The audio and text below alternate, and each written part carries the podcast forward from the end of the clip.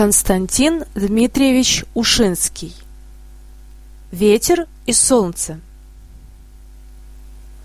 Однажды солнце и сердитый северный ветер затеяли спор о том, кто из них сильнее. Долго спорили они и, наконец, решились помериться силами над путешественником, который в это самое время ехал верхом по большой дороге. «Посмотри», — сказал ветер, — «как я налечу на него! Мигом сорву с него плащ!» Сказал и начал дуть, что было мочи. Но чем более старался ветер, тем крепче закутывался путешественник в свой плащ. Он ворчал на непогоду, но ехал все дальше и дальше. Ветер сердился, свирепел, осыпал бедного путника дождем и снегом.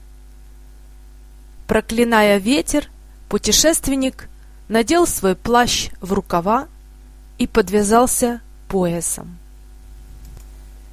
Тут уж ветер и сам убедился, что ему плаща не сдернуть.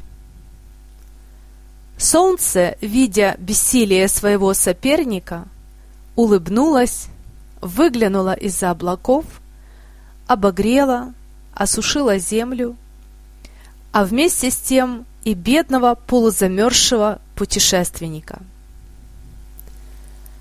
Почувствовав теплоту солнечных лучей, он приободрился, благословил солнце, сам снял свой плащ свернул его и привязал к седлу. «Видишь ли, — сказала тогда кроткое солнце сердитому ветру, — лаской и добротой можно сделать гораздо более, чем гневом.